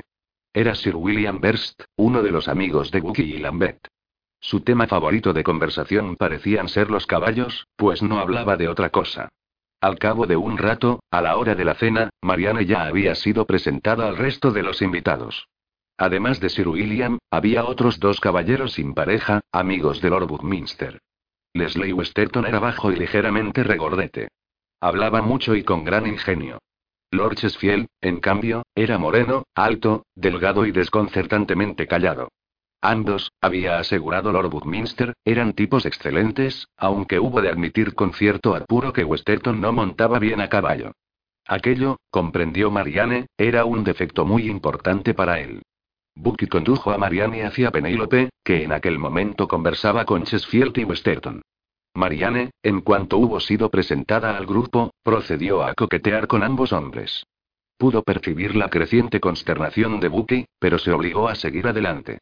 Al cabo de un momento, expresó su interés en contemplar un cuadro situado en el extremo opuesto del salón y Westerton se ofreció a acompañarla. Chesfield, naturalmente, fue con ellos. Marianne dejó a Bucky en las comprensivas manos de Penélope, sin mirarlo siquiera. Descubrió que Westerton era extraordinariamente dado a los chismorreos. Sir George Merridale, según le informó, se había casado con la voluble Sopromía por su dinero. ¿En serio? Marianne miró especulativamente a la pareja. ¿Y qué hay del señor Thurston y su mujer? Westerton se encogió de hombros. Por lo que yo sé, es un tipo normal en todos los sentidos. Familia decente y dinero decente. He oído que se corrió algunas juergas cuando era joven, pero ¿quién no? Su secretario proviene de una antigua familia, pero no tiene dinero. Es un hombre inteligente, he hablado con él. Y luego está Berst, un buen tipo si uno no le habla de caballos. Marianne dejó escapar una risita. ¿Está usted siendo algo duro con todos los invitados, no cree? No diría nada malo de Lord Lambeth, desde luego. No me atrevería. Es muy bueno con los puños. Bueno, yo creo que es más orgulloso de lo que le conviene. Marianne miró al otro lado de la sala, donde Lambeth permanecía hablando con Lady Woodminster. La contemplaba con evidente afecto y se reía ocasionalmente con sus comentarios. Marianne experimentó una súbita punzada de dolor en el pecho. ¿Cómo sería sentirse mirada así por Lord Lambeth? Westerton enarcó una ceja. Vaya, vaya, ¿qué tenemos aquí? ¿Acaso el futuro duque de Storbridge ha tenido algún tropiezo con usted? Normalmente suele ser muy admirado por las mujeres. Por mí, no. Lo encuentro grosero y arrogante. ¿Qué le ha hecho? Estoy desconcertado. Marianne hizo un gesto con la mano para restar importancia al asunto. Ya había revelado demasiado con su afirmación. Es muy orgulloso, sí, terció Chesfield de repente, sorprendiéndolos a ambos. Toda su familia lo es. Suele ocurrir con los duques. En ese momento, Lord Lambeth se giró y fijó la vista en el grupo, mirándolos con ojos fríos como el mármol. Oh, cielos, murmuró Sterton. Parece que esta noche me he ganado la enemistad de dos lores. Buckminster no me preocupa, pero no sé si me gustaría incurrir en la ira de Lambeth, aun por unos ojos tan hermosos como los de usted. No se preocupe, Marianne miró a Lambeth con acritud. Dudo que sea usted el blanco de su ira. Lord Lambeth y yo hemos tenido algunos roces. MMM, Westerton alzó la mano para saludar a Lambeth. Por favor, mi querida señora Cotterworth, dígame qué ha hecho Lambeth para inspirarle tal rencor. Confieso que me embarga a la curiosidad. ¿Debo retarle por usted? Marianne emitió una carcajada. No, no creo que sea necesario. Lambert le dijo algo a Lady Woodminster y después hizo ademán de avanzar hacia ellos. Pero en ese momento el mayordomo anunció que la cena estaba servida. Justin frunció el ceño, se detuvo y regresó con Lady Woodminster para cumplir con su deber de acompañarla hasta la mesa. Marianne tomó el brazo de Westerton, aliviada, y juntos salieron de la sala. Marianne se levantó temprano al día siguiente.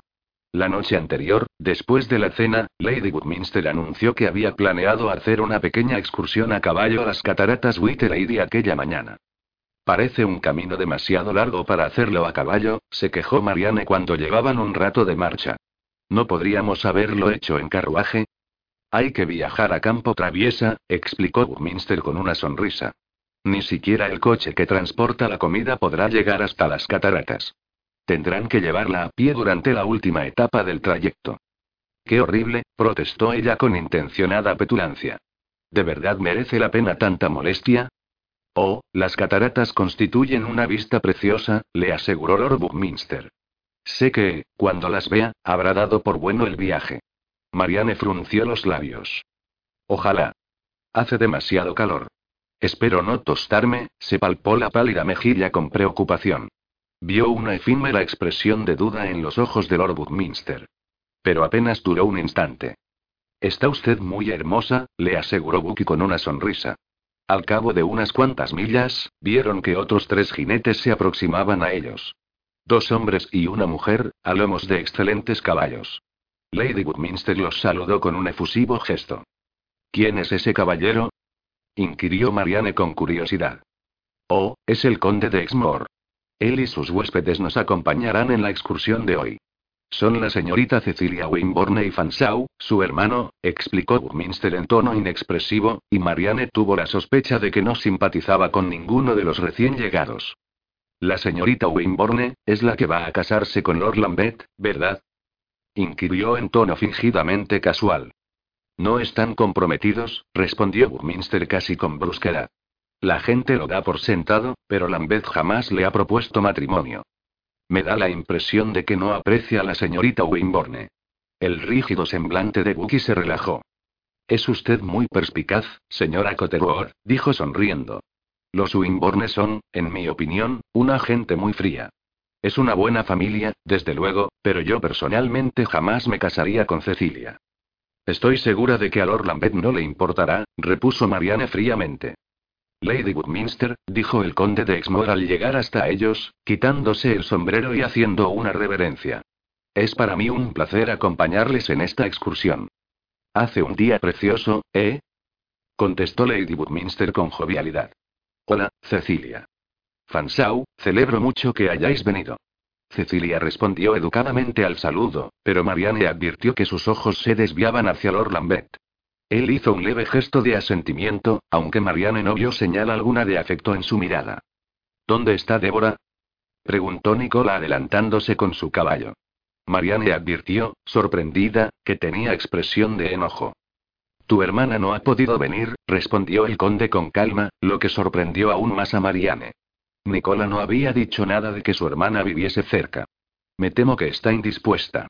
Ya sabes lo frágil que es. No lo era antes de casarse contigo, repuso Nicola. El aire pareció cargarse de tensión. Todo el grupo miraba a ambos con interés. Oh, cielos, musitó Bucky entre dientes, acercándose a Nicola y el conde. Buenos días, Exmoor. Lamento que Débora no haya podido venir. Nicola tenía muchas ganas de verla. ¿No es así, Nicky? Sí, respondió Nicola sin mirar a Exmoor. Por favor, dale a Débora recuerdos de nuestra parte, añadió Buckminster dirigiéndose al conde, quien asintió. Será mejor que volvamos a ponernos en marcha, dijo Lady Buckminster. Ya hemos perdido bastante tiempo. Bucky arreó su caballo, situándose entre Nicola y Exmoor. Empezó a hablar tranquilamente con Nicola a medida que se adelantaban, acompañados por Penélope. El conde se quedó algo atrás, junto a Alan Thurston, mientras Cecilia y su hermano cabalgaban al lado de Lord Lambeth, Berst y los demás jóvenes. Cecilia se giró y posó la mirada en Marianne. La miró durante unos segundos, sin expresión, y seguidamente volvió a darse la vuelta. Lambeth, por su parte, se hizo a un lado y esperó pacientemente a que Marianne y el señor Westerton se acercaran. Quitándose el sombrero, les hizo una reverencia.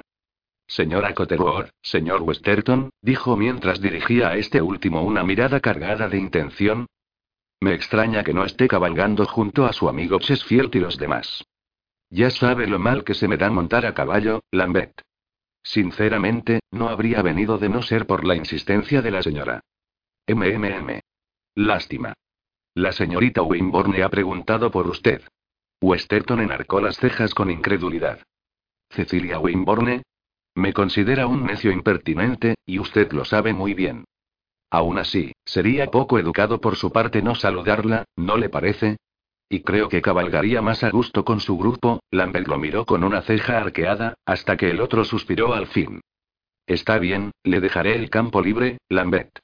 Si me disculpa, señora Cotterword, hizo una reverencia y arreó su caballo. Marianne miró a Lord Lambert con resentimiento. Desde luego, sabe cómo deshacerse de los demás. Sí, contestó él sin inmutarse. Es uno de mis muchos encantos. Cabalgaron en silencio durante un momento y luego Lambeth señaló a Woodminster, que cabalgaba junto a Nicola y Penélope. Parece que has perdido a uno de tus admiradores. A dos, en realidad, gracias a usted, señaló Marianne sarcásticamente. Luego optó por cambiar de tema. ¿Qué le pasa a Nicola?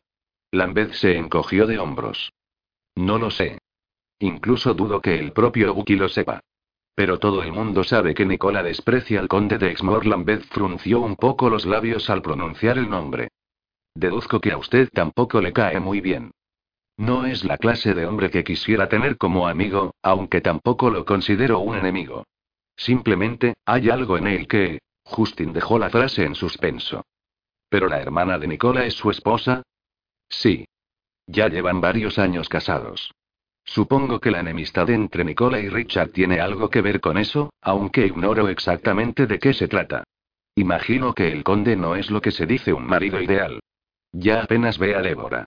Ella siempre se queda aquí, en el campo, y no va nunca a Londres. Su salud es muy frágil. Tengo entendido que se han truncado varios de sus intentos de tener descendencia. Marianne comprendió que era una forma educada de decir que había tenido algunos abortos. Oh. Ya entiendo. Pobre mujer. Cecilia Wimborne se giró de nuevo para mirar a Marianne. En su cara no se reflejó expresión cuando vio a Lord Lambeth cabalgando junto a ella, pero Marianne intuyó que la señorita Wimborne no estaba destinada a ser amiga suya. Confirmando su sospecha, Lambeth dijo. Creo que la señorita Wimborne ha venido para proteger su inversión. ¿Su inversión? Lambeth esbozó una sonrisa sardónica. No me digas que no has oído los rumores de que ella y yo tenemos un acuerdo. Sí. ¿Son ciertos? Él se encogió de hombros. Es lo que nuestras familias desean. Lo que Cecilia desea. ¿Y usted? Es tan adecuada como otra joven cualquiera. Y, al menos, no espera que le sea fiel ni le susurre bellas palabras de amor. Ve el matrimonio de la misma forma que yo. ¿Como un simple acuerdo? ¿Sin amor? Eso suele ser el matrimonio. Una simple alianza con otra familia. El amor no está incluido en él. Quizás sea así para un futuro duque, admitió Marianne.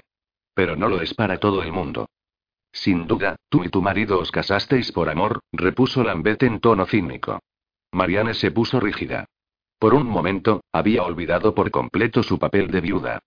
Eso no es asunto suyo, milord, contestó Marianne, negándose a corresponder a su tuteo. Desde luego que no. Pero eso no impide que sienta curiosidad por tu esposo. Me temo que no podrá satisfacerla. Prefiero no hablar de mi difunto marido. MMM. Ni siquiera querrás decirme si está realmente muerto o no. ¿Qué? ¿Cómo se atreve? Dijo Marianne con las mejillas inflamadas, aunque no sabía si se debía al enojo o a la vergüenza. Vamos, vamos, conmigo no tienes que fingir. Soy el único que sabe que eres una farsante. Y, la verdad, no me importa, aunque espero que tus amigos y tú dejéis en paz a Bucky. Lady Woodminster se disgustaría mucho si perdiera sus tesoros. Mientras no fueran sus caballos, no creo que le importara mucho, contestó Marianne con franqueza. Sí, acaso tengas razón, convino Justin sonriendo. Pero nos estamos apartando de lo que interesa. Me gustaría saber más de la persona que eres en realidad. La madre de Rosalind. Una mujer bella y apasionada. ¿Pero qué más hay? Ni siquiera sé si Cotterwood es tu auténtico apellido. Por algún motivo, lo dudo. Esta conversación es absurda. Si yo fuese la mujer que afirmas, dijo Marianne tuteándolo por fin, ¿por qué iba a confesártelo? Quizá porque podría resultarte placentero tener una relación honesta con alguien. Sé la clase de relación que buscas, dijo Marianne con una nota de amargura en la voz. Y no creo que sea precisamente honesta. No. Yo creo que, en ocasiones, es mucho más honesta y auténtica que la mayoría de los matrimonios. Al menos, se basa en una pasión genuina. Marianne lo miró con desprecio. Por parte del hombre, quizá. Al fin y al cabo, él es el que paga. La mujer, en cambio, se vende. Y, como todo vendedor, solo le dice al cliente lo que éste desea oír. ¡Ay! Un golpe directo, Lambert dejó escapar una risita. Pero yo sé que sientes algo por mí. Percibí tu pasión. No puedes negarlo, por mucho que quieras. No te pido palabras de amor. Solo te pido el calor que sentí en ti. Esa es la honestidad, la verdad que busco. Marianne notó cómo los ojos de él taladraban los suyos mientras le sostenía la mirada, en espera de una contestación. Ella titubeó. Jamás había deseado a un hombre como deseaba a Justin, con una ansiedad que no era solamente física. ¿Honestidad? Dijo al fin. Dudo que conozcas el significado de esa palabra. Lo que buscas es alejarme de Lord Buckminster. Ya me has dicho que esa es la razón de que quieras convertirme en tu querida.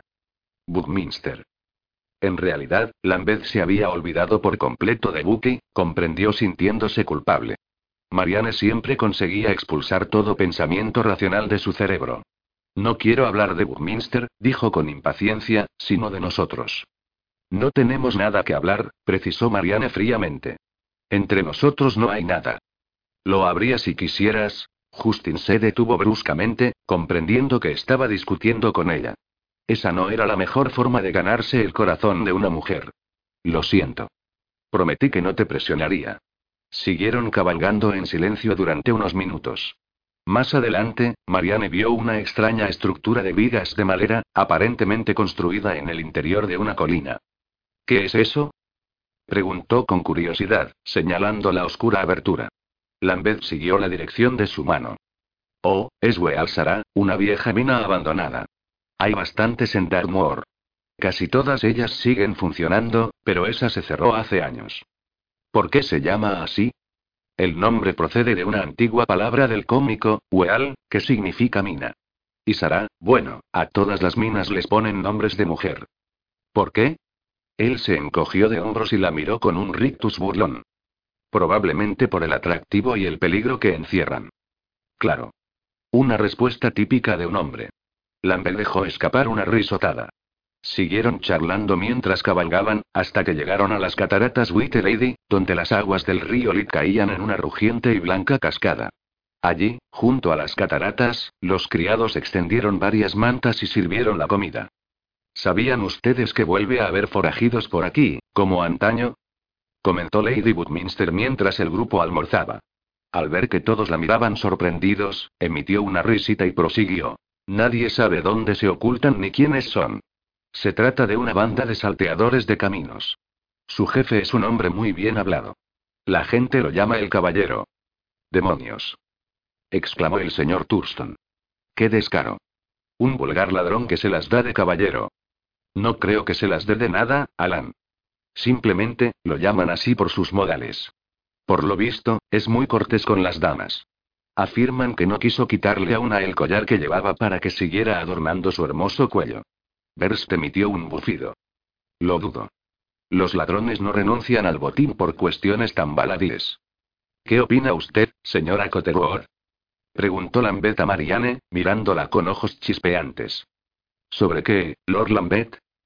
Replicó ella fríamente. ¿Cree usted que los ladrones educados existen?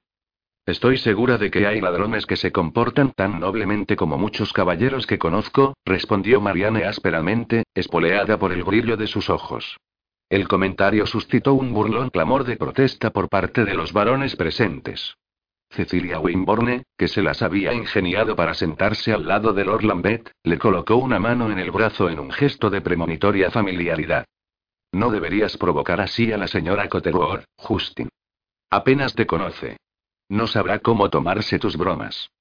Oh, contestó Marianne sonriendo y mirando a Lambert directamente, sé muy bien cómo tomarme las bromas de Lord Lambert. Justin esbozó una relampagueante sonrisa, sin apartar los ojos de los de Marianne. Por un momento, ambos compartieron un momento de intimidad, aislados del resto del grupo. Cecilia se puso en pie. Bueno, dejen ya de hablar de salteadores de caminos o me asustaré. Quisiera dar un paseo. Justin, los hombres se levantaron de inmediato, y Lambeth se giró hacia ella. ¿Sí? Pensé que querrías acompañarme. Oh. Desde luego, ¿cómo no? Marianne tuvo que morderse el labio inferior para disimular una sonrisa. No creía que la señorita Wimborne conociera la verdadera naturaleza de Lord Lambeth, pese a la familiaridad que parecía existir entre ambos. Justin ofreció el brazo a Cecilia educadamente. Me parece una idea estupenda, dijo al grupo en general. Deberíamos ir todos a explorar un poco. ¿Qué me dicen? La mayoría de los jóvenes presentes aceptó de inmediato y no tardaron en ponerse en camino. Avanzaron en grupo por el accidentado suelo, cubierto de vegetación silvestre y piedras llenas de musgo. Marianne agachó la mirada hacia el suelo mientras cruzaba un saliente de roca situado junto al río. Al levantar el pie para esquivar un arbusto, notó un fuerte empujón en la espalda y, de repente, cayó hacia las rápidas aguas salpicadas de rocas.